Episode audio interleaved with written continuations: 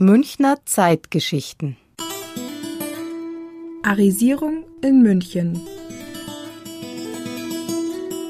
Holzhandlung freundlich. Ein Versuch, der Arisierung zu entgehen.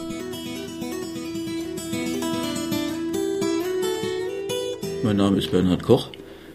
Äh, ich bin zu dem Thema der jüdischen Unternehmen auf dem Weg gelangt über eine Geschichtswerkstatt, die sich vor einigen Jahren in Pasing gründete auf Anregung der Volkshochschule.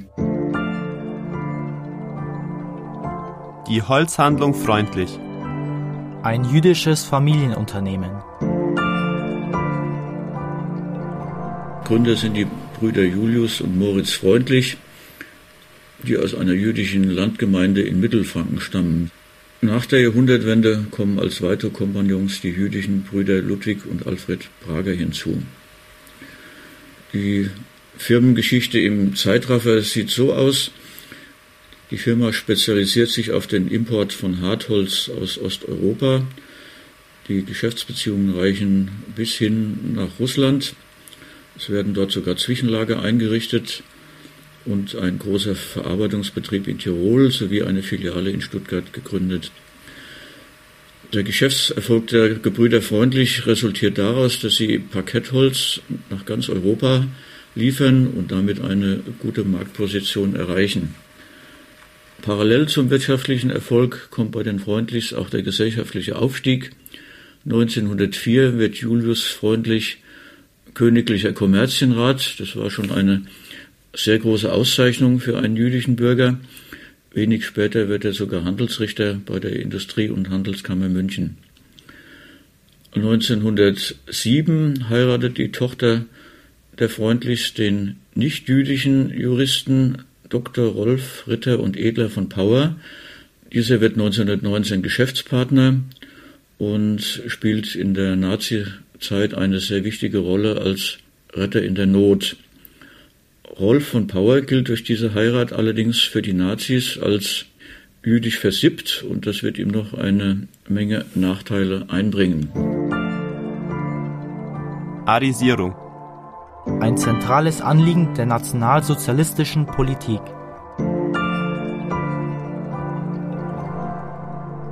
Zum einen sollte sie die Vertreibung der Juden aus Deutschland beschleunigen.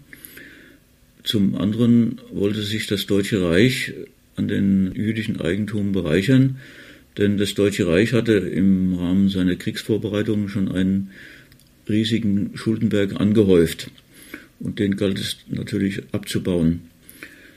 Außerdem waren sehr viele Parteigenossen an der billigen Übernahme von jüdischen Immobilien und Unternehmen sehr interessiert. Ein Arisierungsverfahren sah in der Regel meist so aus, zuerst wurde geprüft, ob das Unternehmen erhalten werden sollte, weil es wirtschaftlich nützlich erschien. Dann wurde ein Treuhänder eingesetzt. Im Fall der Firma Freundlich war das zum Beispiel ein SS-Hauptsturmführer, der dann die volle Verfügungsgewalt über die Firma hatte. Und im dritten Schritt wurden die Eigentümer entmachtet und aus dem Unternehmen herausgedrängt.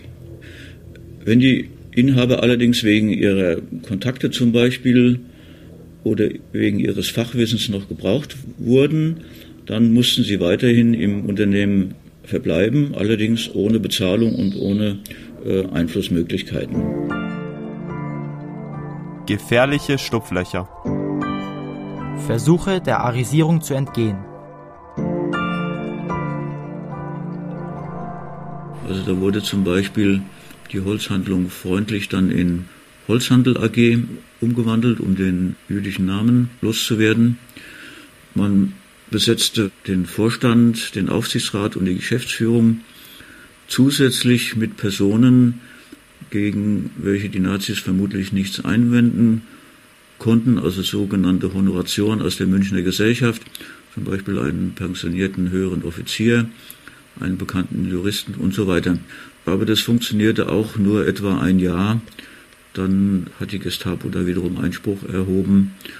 Und äh, es gab damals schon ein Gesetz gegen die Tarnung jüdischer Unternehmen und das wurde dann herangezogen. Als dann die gesetzlichen Regelungen bestanden, dass in Firmen nur ein jüdischer Kapitalanteil von 25 Prozent zugelassen wurde, hat also der Jurist Rolf von Pauer, der in Wirtschaftsfragen sehr erfahren war, durch Eigentumsübertragungen versucht, diesen Anteil zu erreichen. Damit war er teilweise dann sogar erfolgreich. Das Schicksal der Familie freundlich und Verfolgungsmaßnahmen gegen Juden.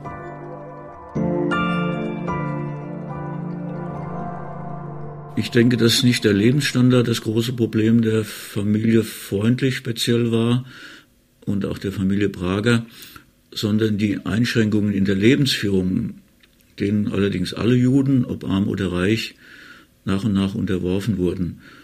Also sie durften kein Auto besitzen, sie durften auch kein Radio haben, sie mussten auch persönliche Wertgegenstände abliefern, sie durften keine öffentlichen Verkehrsmittel nutzen und auch sonstige öffentliche Einrichtungen wie Theater, Kino, Büchereien nicht nutzen. Also sie waren eigentlich mehr oder weniger isoliert.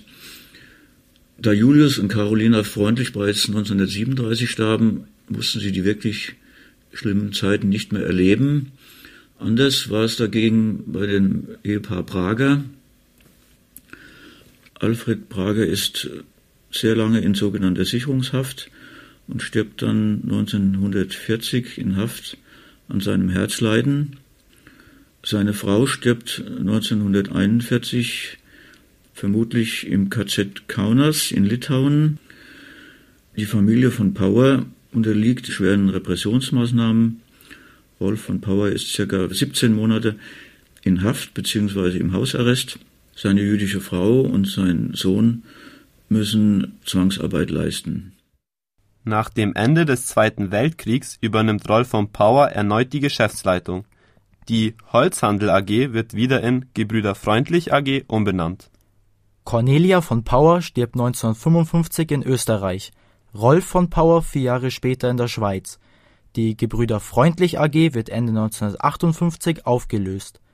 Auf dem ehemaligen Firmengelände in der Landsberger Straße befindet sich heute ein Gewerbegebiet